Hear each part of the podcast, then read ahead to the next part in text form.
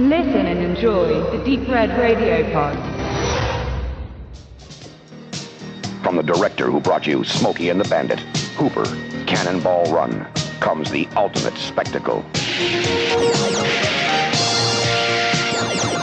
Megaforce, an elite compact fighting unit armed with the most sophisticated weapons ever seen on a movie screen. The mission to preserve freedom and justice and battle the forces of evil.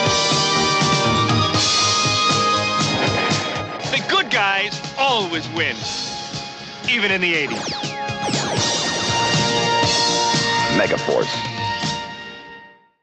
Wir haben für die erste Filmbesprechung, die etwas tiefer einsteigen soll, des neuen Sendungsformates Megaforce auserkoren. Ich weiß gar nicht, wer es war. Ich war es nicht.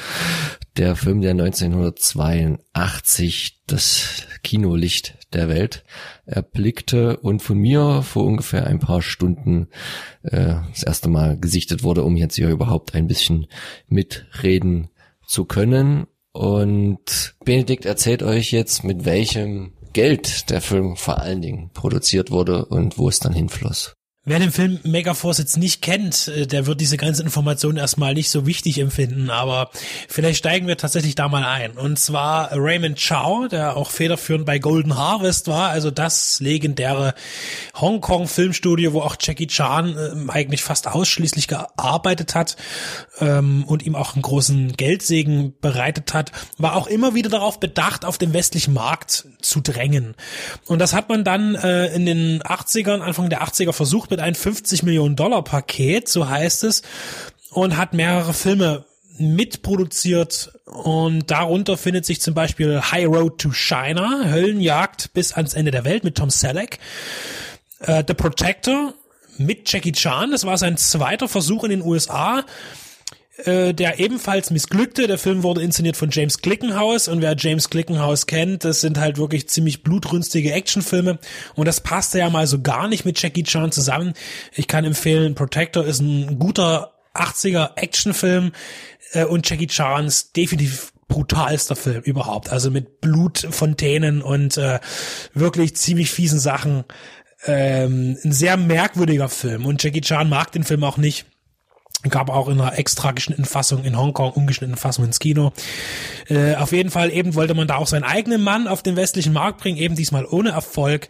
Äh, daraus rührte übrigens auch noch diese ganze Auf dem Highway ist die Hölle los, wo Raymond Chow auch seine Finger mit im Spiel hatte und auch Jackie Chan promoten wollte. Und äh, der eine, der, der nächste, also ich denke, der bekannteste Film ist dann in Blade Runner, der da auch mit finanziert wurde. Und eben der Film, über den wir jetzt sprechen, und zwar Megaforce.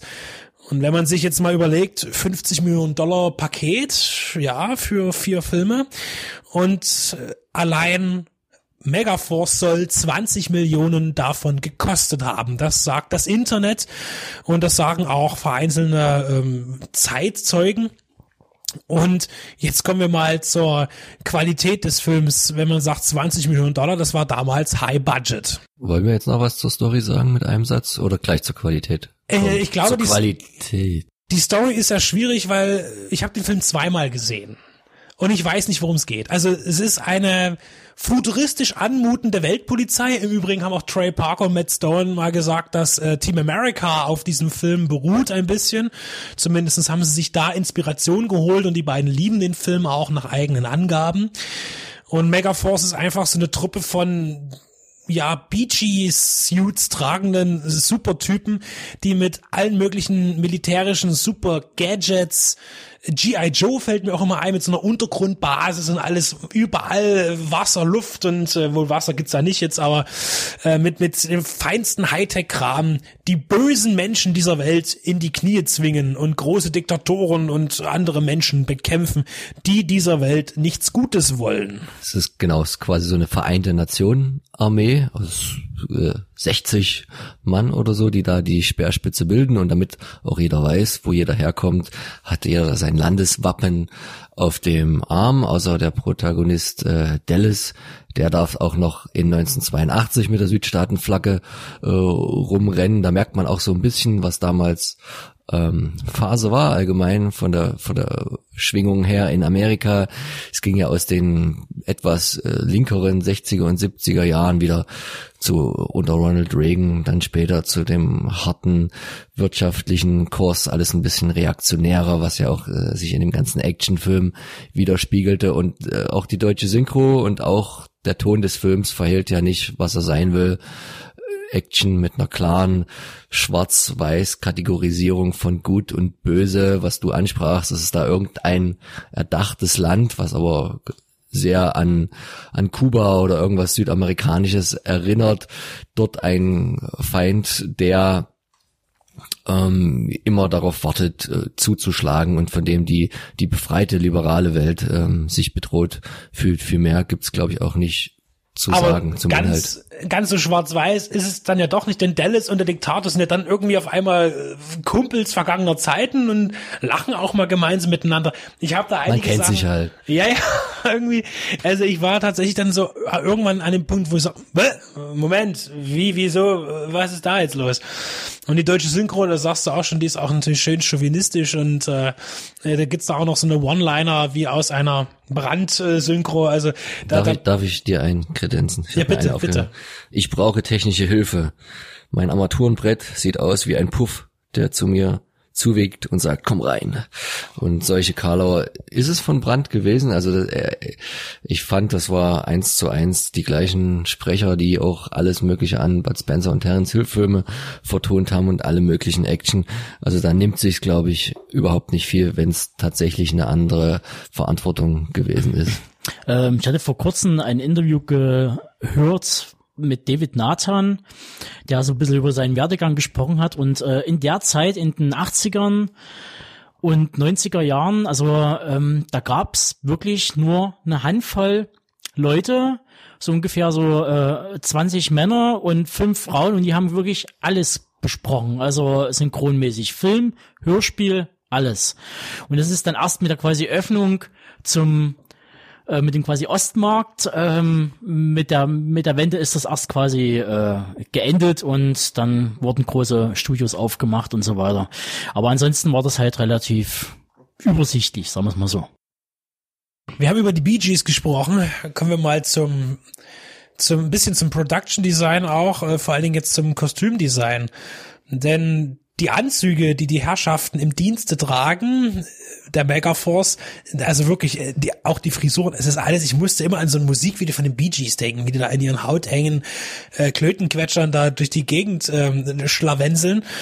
Und äh, diese wurden nicht von einer Person getitelt, äh, wie das man so kennt aus dem Film, äh, Kostüms Design by oder so, sondern wurde hier die Firma nicht angegeben. Die Firma Mattel hat dort designt und sicherlich, äh, ja, was heißt aus gutem Grund. Mattel hat natürlich auch als, äh, da, da zeigt sich eben, dass man natürlich auch auf den ganzen Modell- und Spielzeugmarkt äh, sich ausbreiten wollte. Äh, Denn äh, wenn eines äh, definitiv vorkommt in Megaforce, sind es viele merkwürdige Fahrzeuge, Motorräder mit Raketen dran. Ich musste da auch immer wieder an Delta Force denken, da haben die mich auch immer diese, diese vier Raketenwerfer da am, am Motorrad dran. Es gibt Panzer, es gibt Buggies, vollgepanzert mit, mit aller möglicher Technik. Die wird auch hart eingesetzt, äh, auch in sehr unethischen Momenten, wo man einfach irgendein Dorf überfällt als eigentlich guter und eigentlich gar nicht weiß, warum man da angreift und ein ganzes Dorf niederwälzt. Äh, und diese ganzen Fahrzeuge äh, hat, könnte man den Verdacht haben, dass sie einen Großteil des Budgets gefressen haben. Denn jetzt sind wir noch mal kurz beim Budget. 20 Millionen Dollar soll der Film gekostet haben. Wir haben mal Vergleiche gezogen aus der gleichen Zeit, was denn Filme so gekostet haben. Man könnte sagen, Megaforce hat schon den Tonus eines B-Films, definitiv. Er sieht aber wahnsinnig geil aus. Das heißt, man sieht, wo die Kohle verbraten wurde schon. Also die Aufnahmen sind alle toll. 20 Millionen. So, Max, und wie viel hatte jetzt nochmal Indiana Jones, der erste, Ride of the Lost Ark gekostet? 18 hatten wir gesagt oder 18 so. Millionen Dollar. Klein wenig mehr wieder eingespielt, ne? Das wäre vielleicht mal ein toller Filmabend, sich Rider of the Lost Ark anzuschauen und danach Megaforce und dann mal seine Schlüsse zu ziehen. Man muss auch sagen, einer der beiden Filme hat eine IMDB-Wertung von 3,5. Also das, das widerspiegelt sich jetzt nicht unbedingt am Budget. Warum ist das denn so, dass viele Leute den nicht mögen? Also das erste, was mir schon mal auffiel, dass es eine Menge Geld war, die man dort in Infrastruktur reingesteckt hat, ohne irgendeinen zugkräftigen Menschen zu haben, meiner Meinung nach, sowohl vor als auch hinter der Kamera. Na klar, kann man ein bisschen gucken, wo die alle mitgewirkt haben.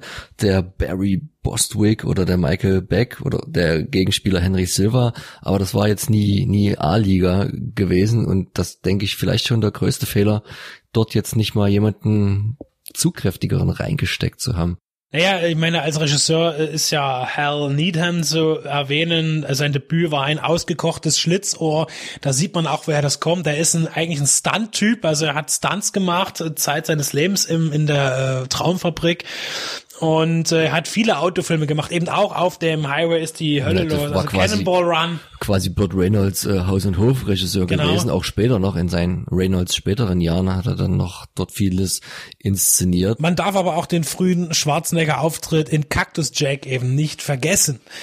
Ähm, also ich denke, Hal Needham, ich bin kein Freund von diesen Cannonball Run Filmen, weil ich diese Komik auch nicht teile und auch äh, ein ausgekochtes Schlitzer, muss ich zugeben, habe ich noch nie gesehen.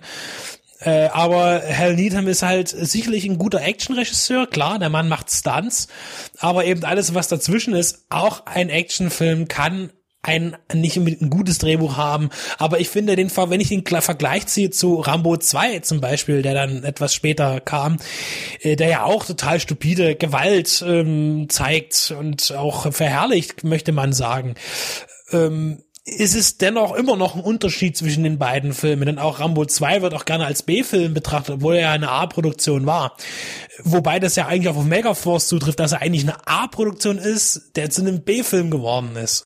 Das Spannende an Megaforce, auch jetzt im Ver- Vergleich zu Rambo 2 und in Bezug auf Gewalt, dadurch, dass man ja so eine Marketingstrategie hatte, das als Spielzeug rauszubringen, ist es natürlich auch ein Film mit Explosion, aber du siehst ja keinen einzigen Menschen in dem Sinne in diesem Film sterben, dass ihm was passiert. Und das haben der Regisseur und auch die Darsteller, Hauptdarsteller Barry Bostwick auch gesagt. Es, es war auch das Ansinnen, hier etwas sehr kriegerisches, sehr gut aussehen zu lassen, was man ja vielen 80er Jahre Filmen eh vorwerfen muss, diese, diese, diese Werbung fürs, fürs Militär, nachdem ja Krieg so leider aus Sicht der Streitkräfte mit dem Vietnamkrieg so ein bisschen in Verruf geraten war, als die Leute dann erstmals so ein bisschen auch live und durchs Fernsehen gesehen haben, das ist eigentlich eine ziemlich dreckige Angelegenheit hat man das Gefühl, dass das auch die Medien, auch der Film wieder ein bisschen salonfähiger machten und dann diese ganzen heroischen Action-Geschichten, du hast vorhin schon Chuck Norris genannt, die das einfach wie eine wilde ein wildes Abenteuer aussehen lassen, ohne dass man sich dabei mal einen Kratzer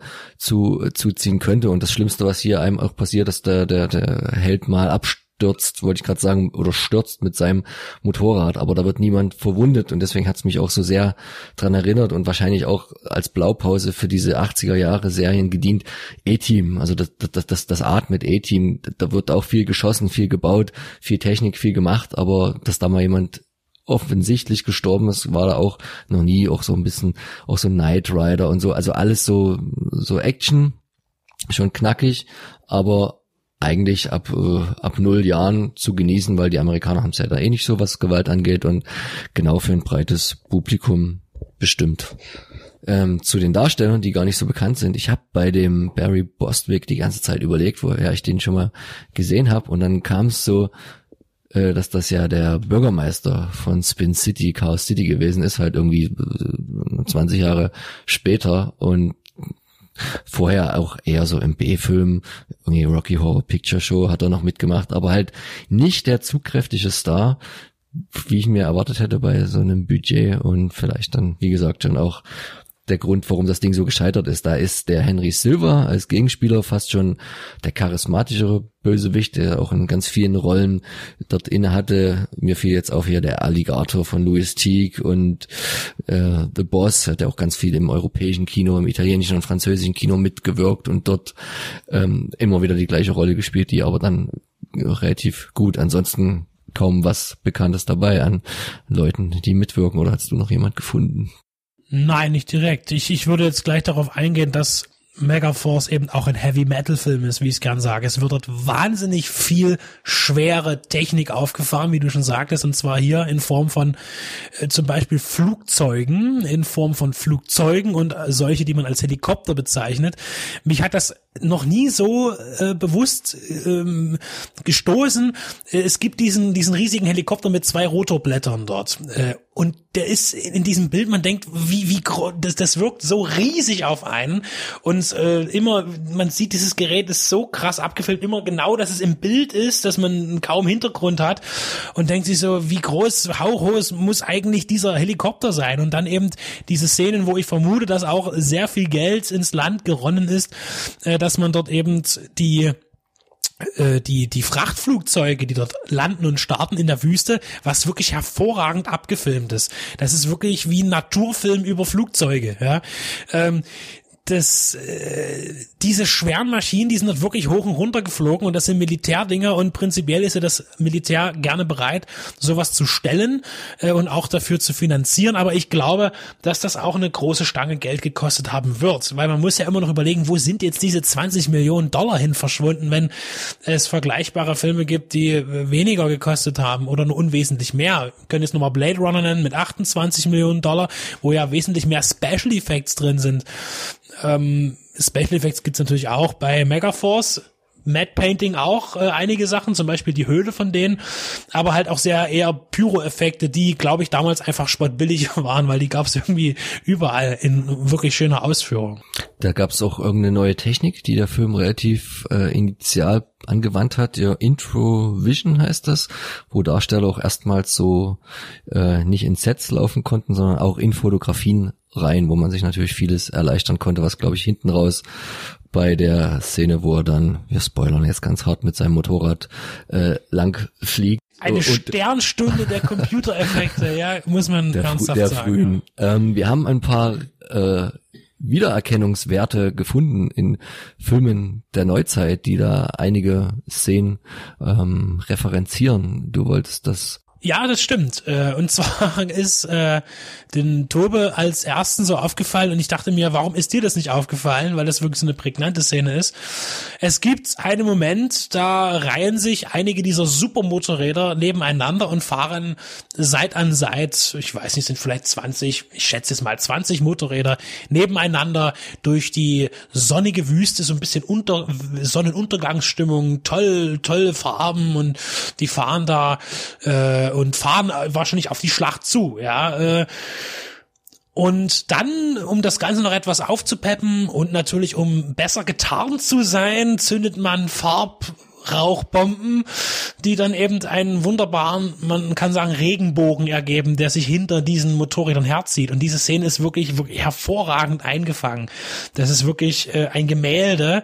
Und diese Szene ist auch zu entdecken, es ist der einzige Grund, vermutlich, warum der Film überhaupt gedreht wurde, und zwar ist das Last Jedi, der Star Wars Film, der zweite aus der neuen Trilogie, wo genau diese Szene auch existiert, wo die mit diesen äh, klapprigen, äh, ja, Speedern äh, aus der ähm, sicheren Festung auf die ja, großen Maschinen des Imperiums da hinzufahren, um so ein letztes Gefecht so ähm, anzustimmen.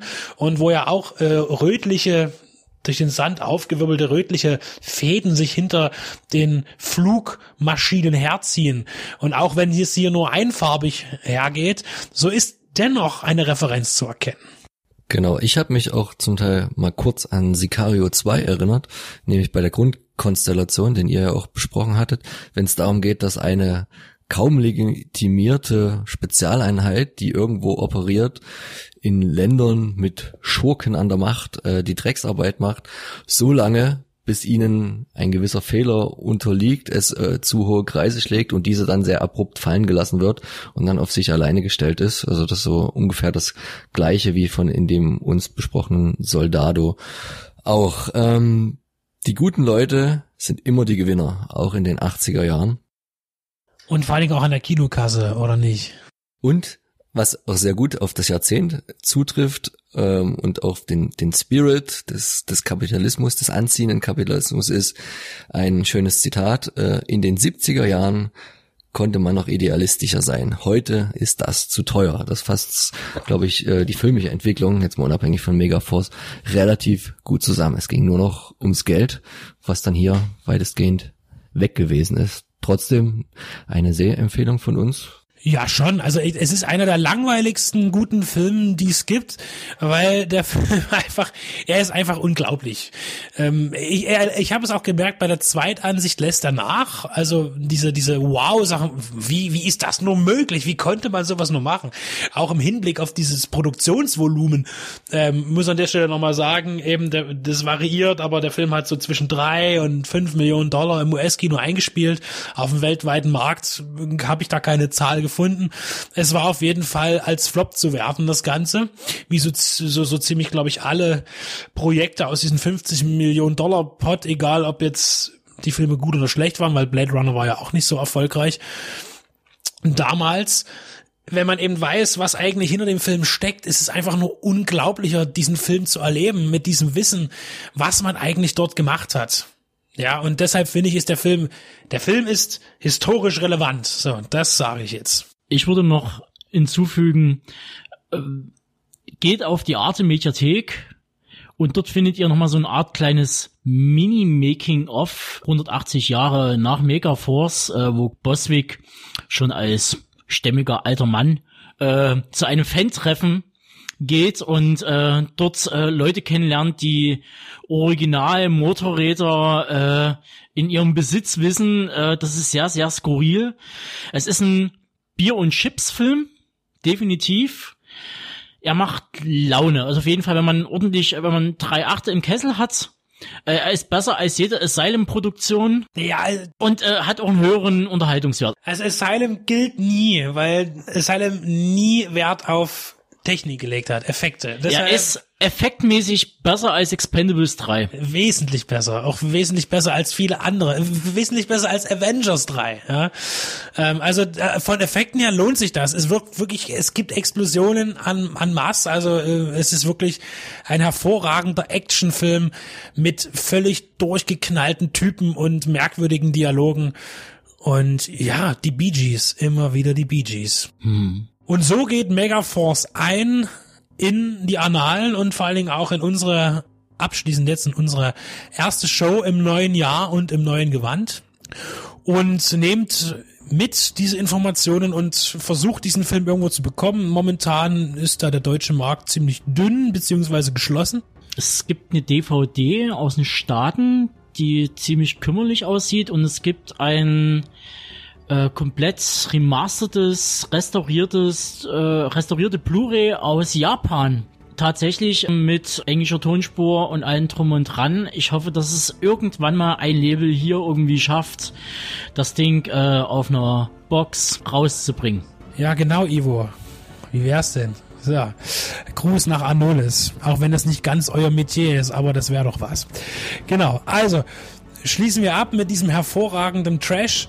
Seht ihn euch an, wenn ihr könnt. Wenn nicht, wartet gebannt drauf.